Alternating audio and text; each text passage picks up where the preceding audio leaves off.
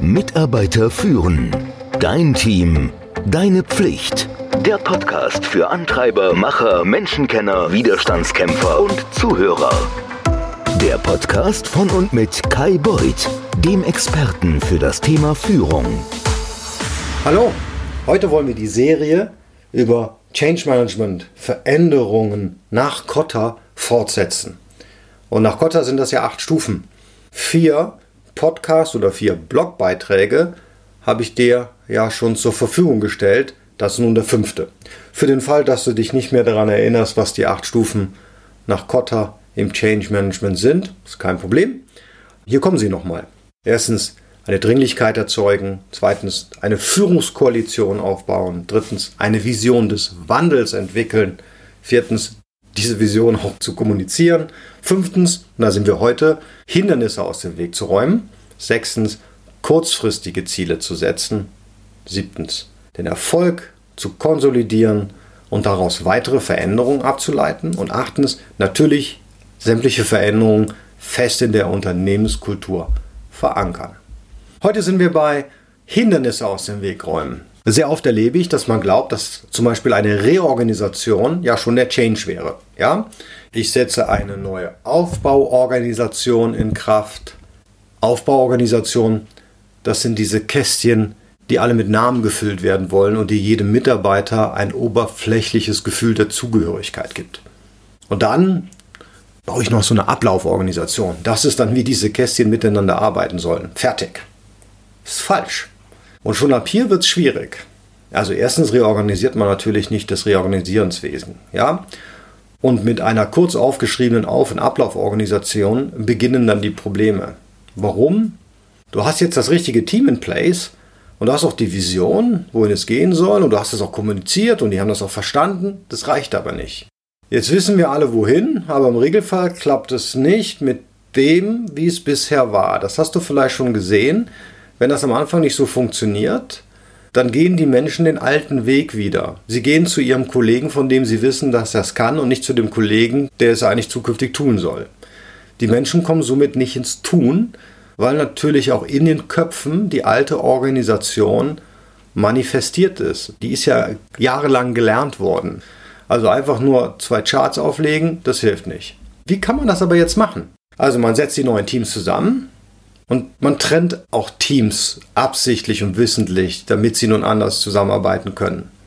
Ja, also ich reiße Leute aus anderen Teams, wenn ich ja reorganisiere, und dann bringe ich die zusammen physisch in einem Raum. Ja, damit es sich auch einfach anders anfühlt. Tapetenwechsel, kannst du mir glauben, können Wunder bewirken. Als wir mal einen besseren, schnelleren Deployment-Prozess und Improvement-Prozess einführen wollten. Also ehrlicherweise, wir haben Scrum eingeführt. Da haben wir die Kollegen, die vorher in getrennten Räumen waren, zusammengesetzt. Das war ein Spaß. Du würdest jetzt sagen, ja, das liegt ja auf der Hand. Das liegt nicht immer auf der Hand, weil wir, wenn du an Scrum denkst, cross-funktional, wie es so schön heißt, Teams hat. Ja? Also ich kann dir sagen, der Widerstand war riesig. Insofern war es wichtig, dass wir die anderen Punkte, die wir schon besprochen haben, dass die auch verstanden wurden. Der Produktmanager, der saß jetzt nicht mehr im Raum mit den Produktmanagern, sondern mit seinen IT-Kollegen, und zwar den IT-Kollegen, mit denen er im Scrum-Team war. Und die IT-Kollegen, die vorher aufgeteilt waren nach Backend und Frontend und was weiß ich, die habe ich ja auch aus ihren Teams rausgenommen und habe sie dann in das Scrum-Team gesetzt, in einen Raum. Wir haben also die Leute, so wie sie im Scrum-Team organisiert waren, auch physisch zusammengesetzt und in einen neuen Raum gezogen. Und das war notwendig.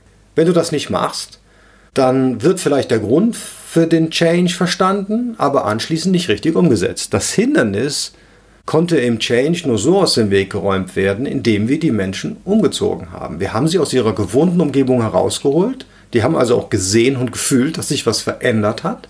Ja, die sind nicht mehr an den gleichen Ort, den gleichen Schreibtisch gegangen, haben die gleichen Menschen gesehen, sondern die haben jetzt in ihrem neuen Team zusammengesessen und für die fühlte sich das jetzt anders an. Die waren auch physisch im neuen Prozess. Das war der Schlüssel zum Erfolg.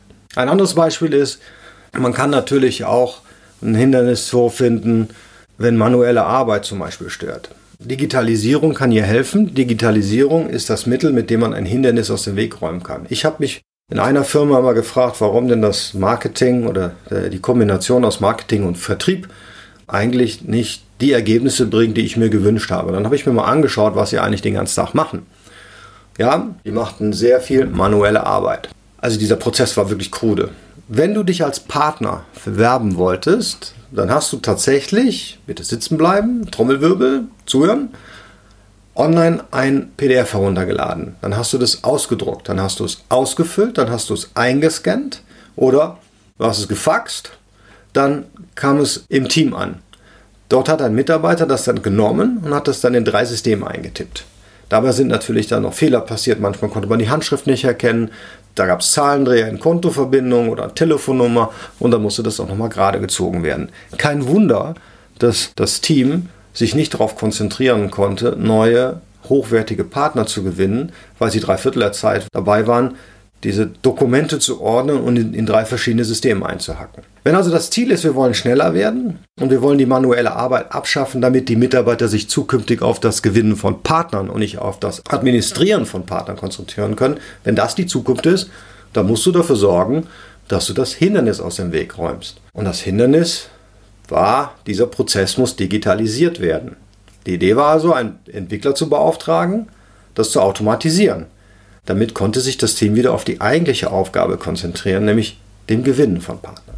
Wenn du das nicht machst, sondern nur sagst, ja, da wollen wir hin, jetzt macht mal, dann kommt der Veränderungsprozess ins Stocken, weil das Hindernis nicht aus dem Weg geräumt ist, weil die Leute immer noch in ihrer gewohnten Umgebung sind. Manchmal ist es auch so, dass das Marketing in diesem Fall ja selber gar keinen ITler beauftragen kann, und manchmal sitzt man ja selbst in einem Problem und sieht die Lösung nicht. Da bist du als Führungskraft dann gefordert, in diese dunkle Höhle mit einer Taschenlampe zu leuchten. Das tut meistens sehr weh, das schmerzt, man muss lernen, anders zu arbeiten. Aber wenn die Punkte davor alle verstanden sind, dann bekommst du das hin. Menschen physisch umzuziehen, neue Teams zu formen, die jetzt zusammenarbeiten sollen, einen Prozess zu digitalisieren, das hilft, um Veränderungsprozesse zu beschleunigen, auch wenn es sich am Anfang so anfühlt, als wenn alles langsamer geht. Sei wachsam, dass du als Führungskraft die Hindernisse erkennst und sie dann beiseite schaffst. In diesem Sinne, nächstes Mal sprechen wir dann, warum es wichtig ist, kurzfristige Ziele festzusetzen und wie man das macht. Wenn dir dieser Podcast gefallen hat, dann freue ich mich natürlich riesig darüber. Wenn du regelmäßig diesen Podcast hören möchtest, kannst du dich gerne meiner Seite mitarbeiterführen mit ue.com für den Newsletter anmelden. Dort gibt es im Regelfall auch immer abwechselnd kostenlose Kurse zu Führungstrainings. In diesem Sinne. Mitarbeiter führen. Dein Team. Deine Pflicht. Der Podcast für Antreiber, Macher, Menschenkenner, Widerstandskämpfer und Zuhörer. Der Podcast von und mit Kai Beuth, dem Experten für das Thema Führung.